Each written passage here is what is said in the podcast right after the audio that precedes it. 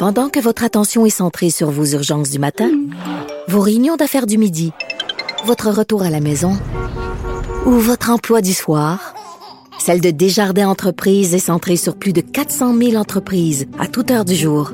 Grâce à notre connaissance des secteurs d'activité et à notre accompagnement spécialisé, nous aidons les entrepreneurs à relever chaque défi pour qu'ils puissent rester centrés sur ce qui compte, le développement de leur entreprise. Sophie Durocher. Entendez les dessous de sa dernière chronique. Cube Radio. Il y a d'abord eu le cas du restaurant Kitchen 73 qui a reçu la visite de l'Office québécois de la langue française. Euh, le propriétaire du restaurant était très fâché. Et là, il y a une pâtisserie italienne dans euh, Saint-Léonard qui a reçu aussi la visite de l'OQLF. Ces deux visites-là euh, nous font penser que peut-être on est face à un deuxième Pastagate. Vous vous souvenez cette histoire d'un restaurant boulevard Saint-Laurent qui s'était fait dire qu'il fallait changer les mots en italien sur son menu.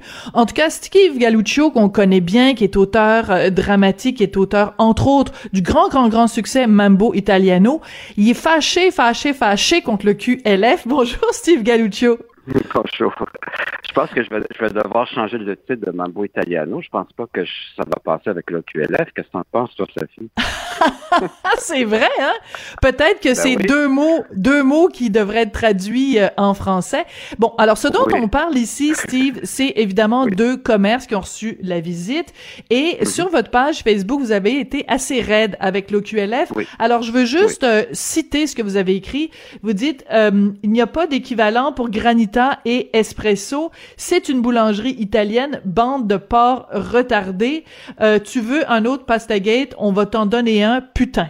Fin de la station. C'est un peu raide quand même, Monsieur Galuccio. Ben ça c'est moi sur Facebook. C'est toujours, je suis toujours comme ça. Je suis raide avec tout le monde. Mais moi je pense que euh, de, en temps de pandémie, euh, d'aller dans les petits commerces et de les harceler de cette façon-là, c'est inacceptable. C'est épouvantable. Je veux dire, dans une boulangerie italienne comme dans une boulangerie, je ne sais pas, grecque, portugaise, je ne sais pas trop quoi, c'est sûr qu'il va y avoir des mots qui sont euh, euh, qui sont pas français.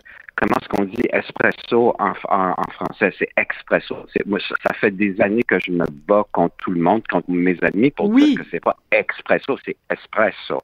Granit, c'est quoi le mot en français Là, j'ai vu sur leur site, euh, leur petit site internet là, qui est qui est bien chouette, là, qui est bien cute, payé avec nos taxes, avec nos impôts, euh, que, que le mot euh, granita en, en français c'est granité.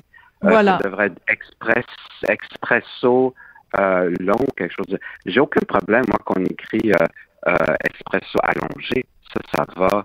Euh, mais on sait, tout le monde sait c'est quoi une espresso, un latte, granita. Et on s'arrête où? Ça s'arrête où? Est-ce qu'il va falloir changer euh, cannoli? Si on va dans un endroit grec, est-ce qu'il va falloir changer taramosala, qui Euh, c'est où, là, le, ça finit où cette histoire-là? Je comprends bien de, vouloir euh, euh, bon de, vouloir garder le visage francophone de Montréal, ça je suis tout à fait d'accord.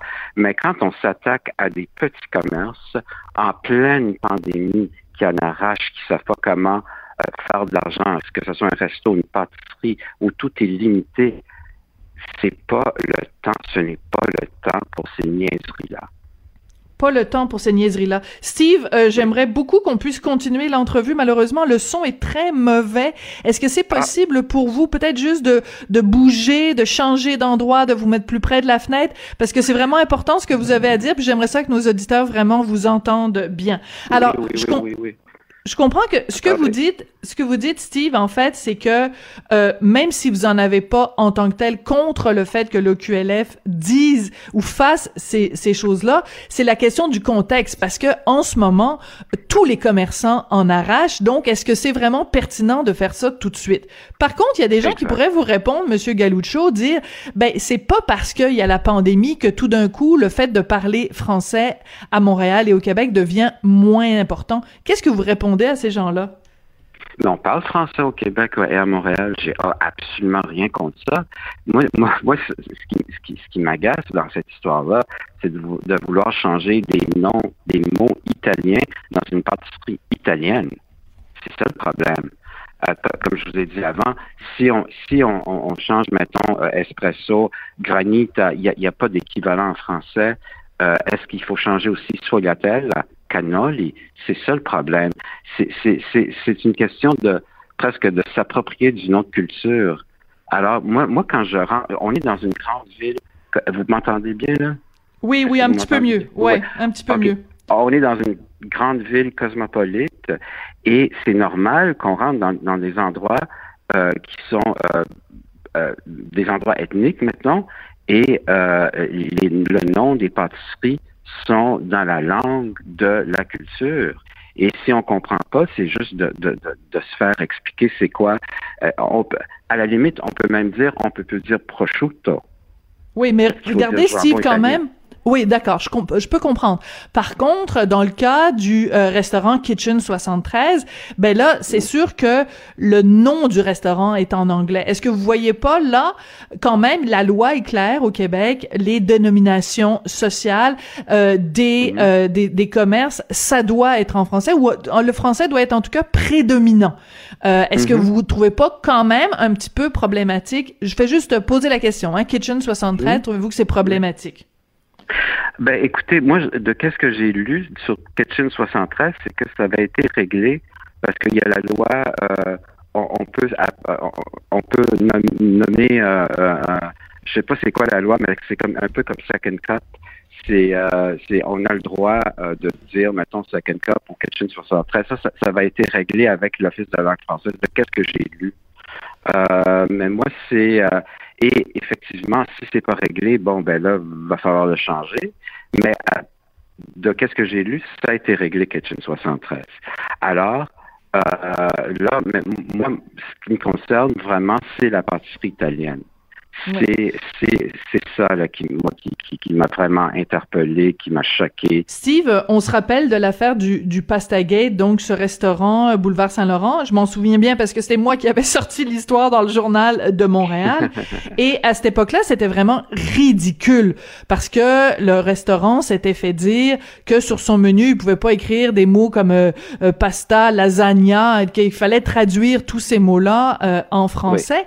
C'est quand même un drôle de hasard que fois après fois, c'est toujours les restaurants italiens qui passent euh, sous le marteau de l'Office québécois de la langue française. Est-ce que c'est du profilage?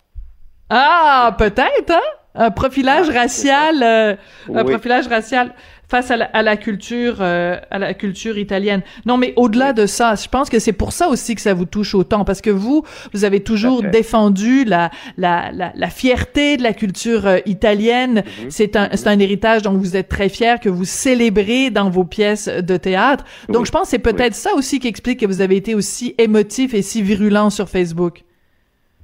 Oui, c'est sûr, c'est sûr parce que quand tu quand ils sont entrés dans, une pâtisserie d'une petite madame italienne pour lui dire que espresso, c'est pas français, faut changer, euh, qu'il faut changer euh, euh, granita, euh, je sais pas quoi d'autre, mais il n'y a, pas d'équivalent en français. C'est-à-dire que oui, peut-être il y a un équivalent dans, dans leur dans leur petit dictionnaire de l'EQLF. Ils ont dit que espresso c'est expresso, ce qui est complètement faux.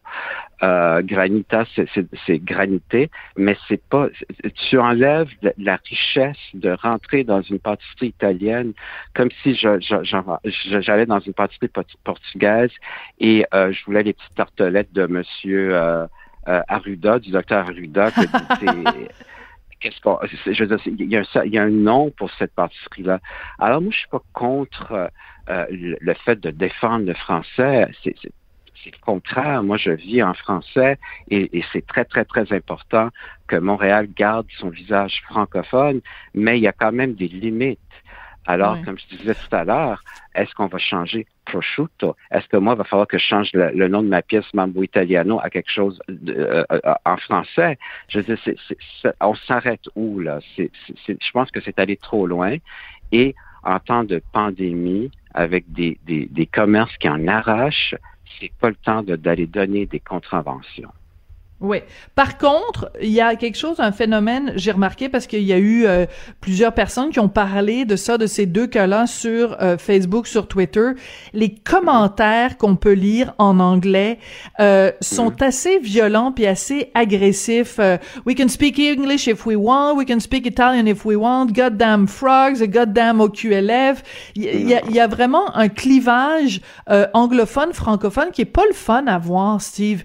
Et je, je me dis je pensais que justement après le Pastagate, que la poussière était retombée, mais là, avoir la violence des commentaires, je trouve ça très triste que ce que ce soit qu'on soit rendu à couteau tiré comme ça entre entre les deux les deux communautés. Ben, je pense que c'est très émotif. Euh, moi, je peux pas parler pour la communauté anglophone parce que je suis pas anglophone. Je me suis jamais euh, considéré anglophone.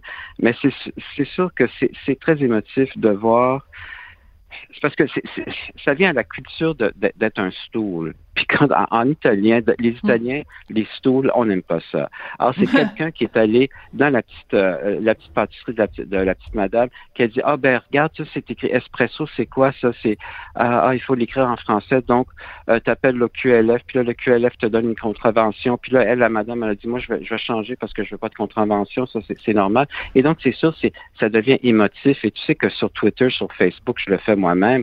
Des fois tu écris des affaires puis tu fais fuck qu'est-ce que je viens là, mm-hmm. c'est assez grossier, c'est ridicule. Euh, mais ça, le fait de, bon, euh, il faut parler juste en anglais, il faut éliminer le QLF et tout ça, on peut dire que le QLF, c'est une gang de cons, ça c'est parfait, mais pas les éliminer complètement.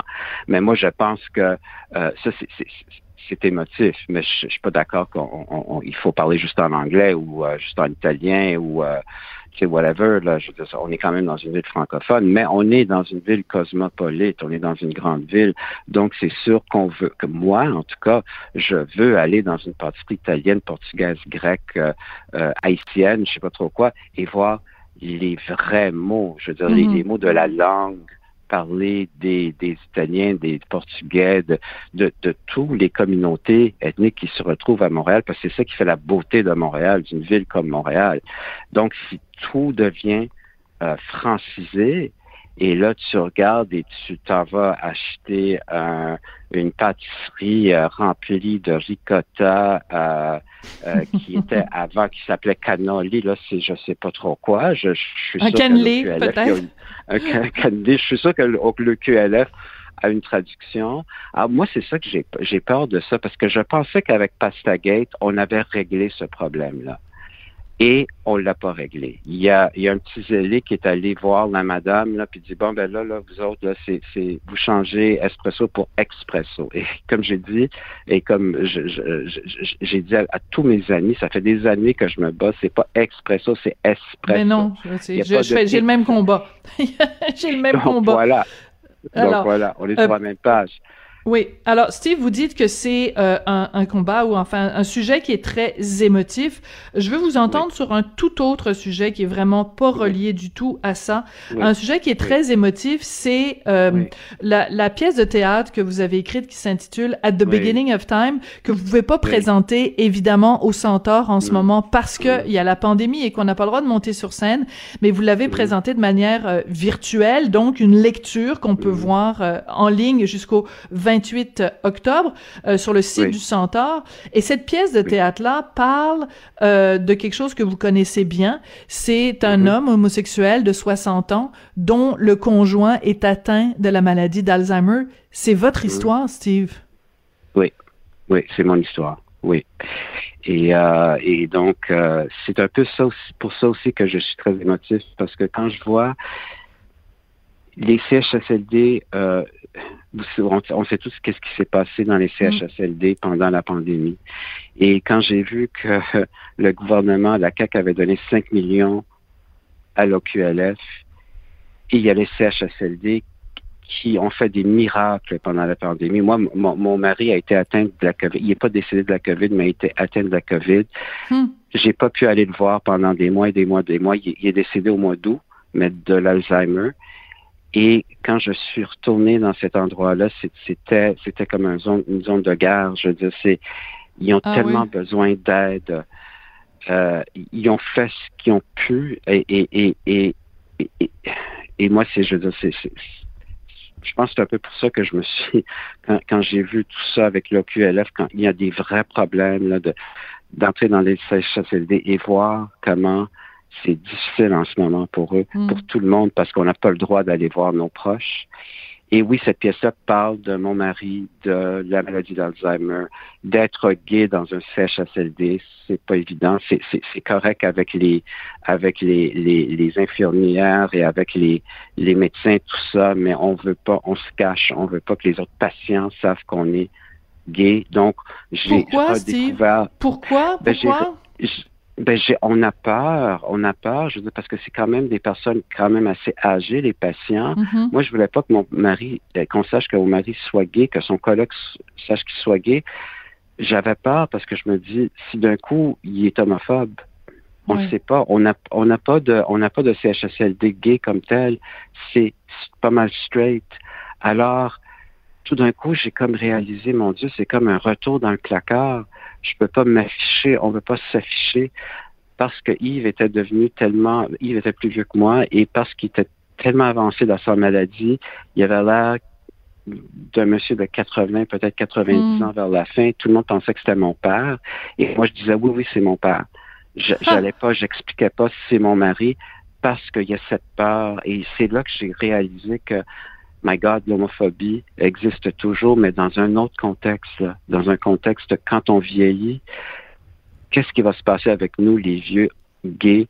Dans, on, on, on, retourne dans un milieu qui est complètement straight et c'est pas évident. Peut-être c'est une peut-être c'était mal fondé, peut-être j'ai, mais moi j'ai préféré dire oui, oui, c'est mon père et non. Euh, mais, mais, comme je vous ai dit, le, staff, je veux dire, les infirmières, mm-hmm. les médecins, tout le monde savait qu'on était gay, ça, il n'y a pas de problème. Mais c'est avec les autres patients mm. qui sont plus vieux, qui sont d'une autre génération. En tout cas, j'ai écouté, euh, j'ai écouté la pièce at the beginning of time et c'est très touchant quand vous décrivez que chaque euh, chaque fois qu'il ne reconnaît pas des gens ou qu'il ne vous reconnaît pas, euh, c'est comme un petit morceau qu'on vous enlève dans le cœur. C'est vraiment une pièce magnifique. On a très hâte de la voir sur scène. Merci, beaucoup, Steve Galluccio. Ça a été très intéressant comme comme conversation. Steve Galluccio, donc on connaît bien sûr comme auteur de Mambo Italiano. très bientôt sur scène at the beginning of time. Puis entre temps, ben vous pouvez aller lire sur Facebook ce qu'il pense de l'Office québécois de la langue française. Est-ce qu'on est face à un deuxième Pastagate? C'est comme ça que se termine l'émission aujourd'hui. Merci à Sébastien Laperrière à la mise en onde et merci à Maud Boutet, euh, Maud Boutet et Hugo Veilleux à la recherche. Hugo est de retour avec nous. on se retrouve demain. Au revoir.